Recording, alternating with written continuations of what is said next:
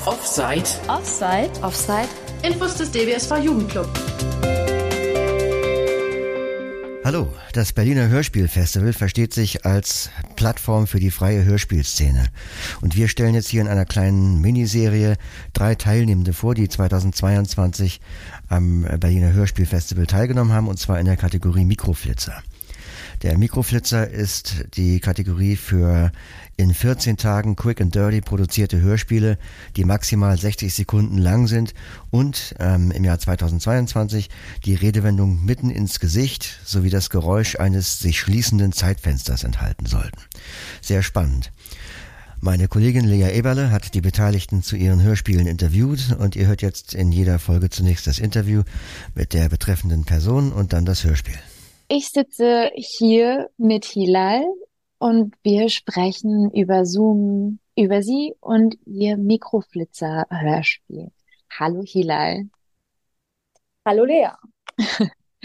Wer uns auf Instagram folgt, der kennt Hilal auch schon aus unseren coolen Stories und Videos. Sie postet da nämlich ganz aktiv für uns, spricht da über sich und ihre Erfahrungen und das Leben als blinde Person.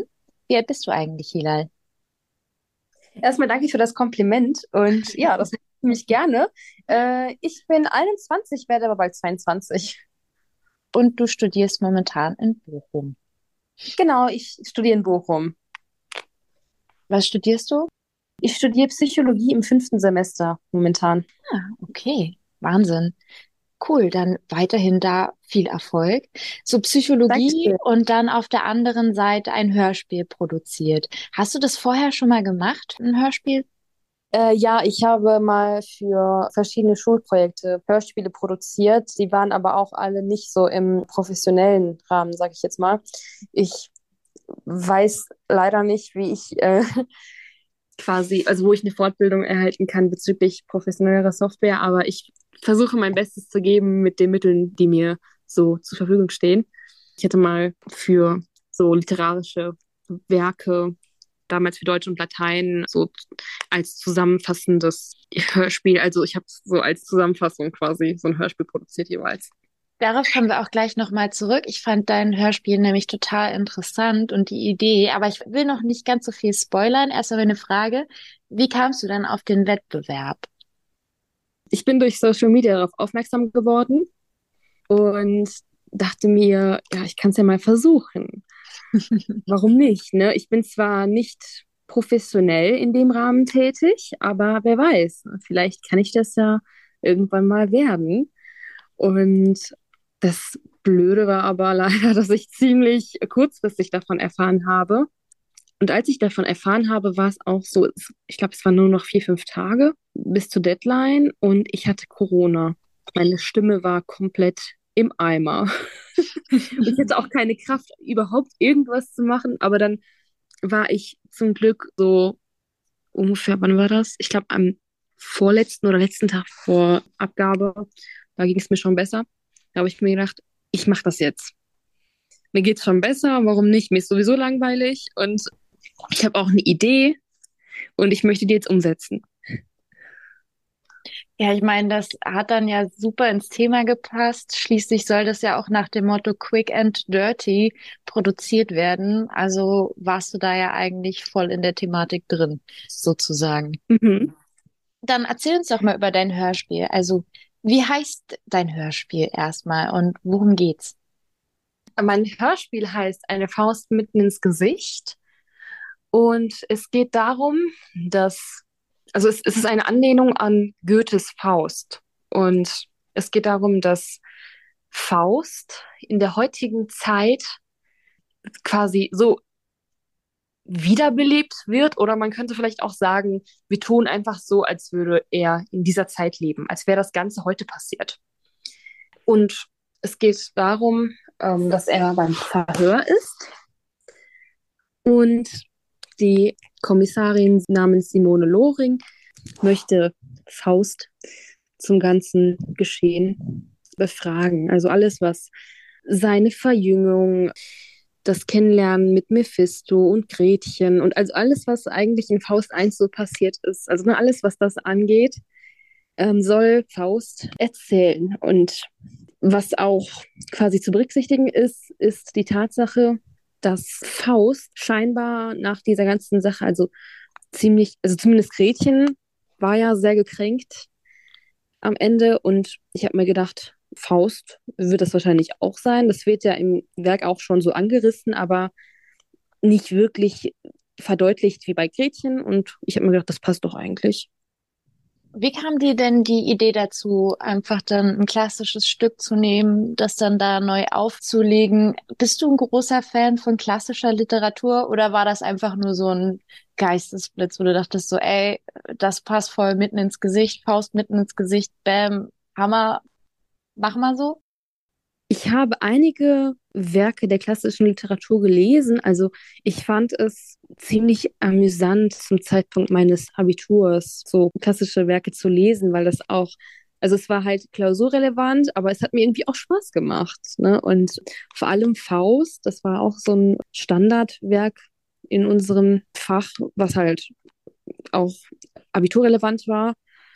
Und das hat mich wirklich sehr inspiriert. Allein so die Art und Weise, wie es geschrieben ist, die Poesie dahinter. Also das, ich, ich finde, das ist wirklich ein Meisterwerk und ich hatte bereits zu Abiturzeiten so ein längeres Hörspiel über Faust, über die klassische äh, Geschichte des Dramas produziert und dann kam mir, wie du gerade auch schon erwähnt hast, so ein Geistesblitz und habe mir gedacht, ähm, ja, warum übertrage ich das nicht auf die heutige Zeit. Und hinzuzufügen ist ja auch, dass ich noch hinzu, also ich habe ja auch noch ähm, erfunden, also so hinzuerfunden, dass Faust eine Psychose hat, also Stimmen hört und so weiter. Und ich habe mir gedacht, dass das passt ja auch äh, super zur Tatsache, dass ich Psychologie studiere. Hast du das größtenteils im Alleingang gemacht? Also klar, es war noch eine andere Person dabei, die Faust gesprochen hat, aber was jetzt so das alles andere drumherum angeht, das Schneiden, Aufnehmen, hast du das größtenteils im Alleingang gemacht oder hattest du da noch ein bisschen Unterstützung? Ja, ich habe das größtenteils alleine gemacht. Ich hatte leider das Problem, dass ich an dem Tag sehr große technische Probleme hatte. Also einige Toneffekte und so, also wurden leider nicht in die richtigen Bereiche eingefügt und auch beim Anmelden zum Mikroflitzer-Wettbewerb ist leider bei meinen Formularen ziemlich viel schiefgelaufen, sodass einige Daten nicht äh, übermittelt werden konnten. Ich habe äh, eigentlich alles alleine gemacht. Meine Schwester, die die Kommissarin gesprochen hat, hat mir aber auch so ein bisschen mit, mit der äh, Themenwahl geholfen als du das Hörspiel aufgenommen und bearbeitet hast, wie war das für dich? War das irgendwie super schwierig? Gab es Sachen, die, wo du sagst explizit so, boah, das war so eine Qual? Und gab es auch Dinge, wo du sagst, das war richtig cool, da hatte ich super viel Freude dran, das ist mir fast schon zugefallen, so easy war das? Wie war da so deine Experience mit dem Ganzen?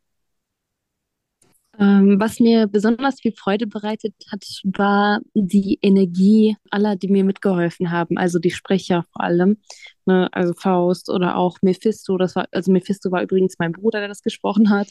Ähm, ich selber habe Gretchen und Margarete gesprochen und diese Energie, einfach so diese Bereitschaft, das machen wir jetzt, das stellen wir auf die Beine. Das hat mich an dem Tag super motiviert, weil ich wirklich große Probleme an dem Tag hatte, gerade auch schon erwähnt, mit der Technik. Irgendwie wollte an dem Tag die Technik nicht mitmachen. Also ich hatte große Probleme beim Schneiden, was ich normalerweise nicht habe. An dem Tag ist mir irgendwie die ganze Zeit die App abgestürzt, aber nicht nur die App, sondern auch mein PC ständig ähm, mit den Formularen und alles.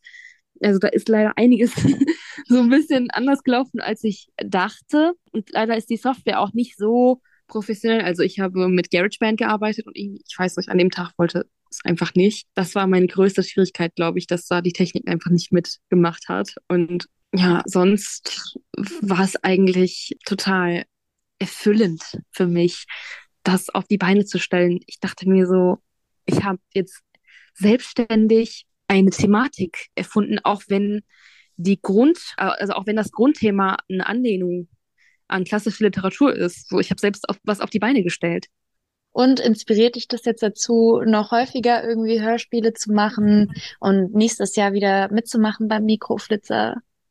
Generell habe ich ziemlich viel Spaß daran, Hörspiele zu produzieren, wenn ich dann die Zeit dafür finde.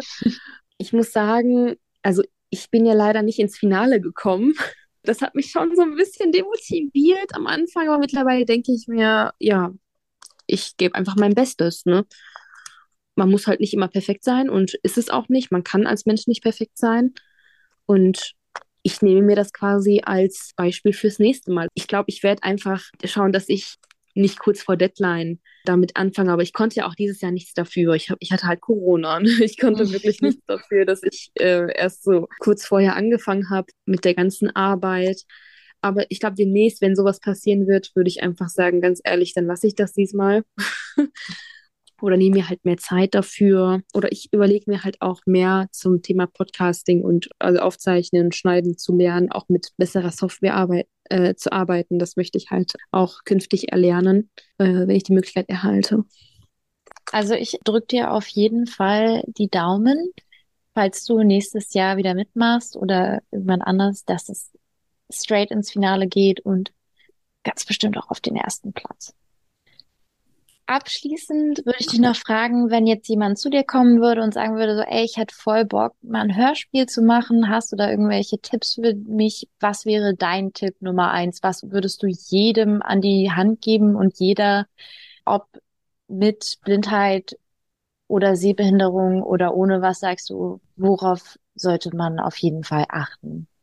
Also bei einem Hörspiel finde ich das total wichtig, dass man auf jeden Fall schaut, dass die SprecherInnen so ein bisschen in die Rolle eintauchen. Das finde ich wirklich sehr wichtig. So ein bisschen wie, wie beim Theater oder auch generell beim Schauspiel. Ich bin zwar nicht professionell in diesen Bereichen tätig, aber wenn man so ein Gefühl hat dafür, wie man bestimmte Sätze artikuliert, auch betont.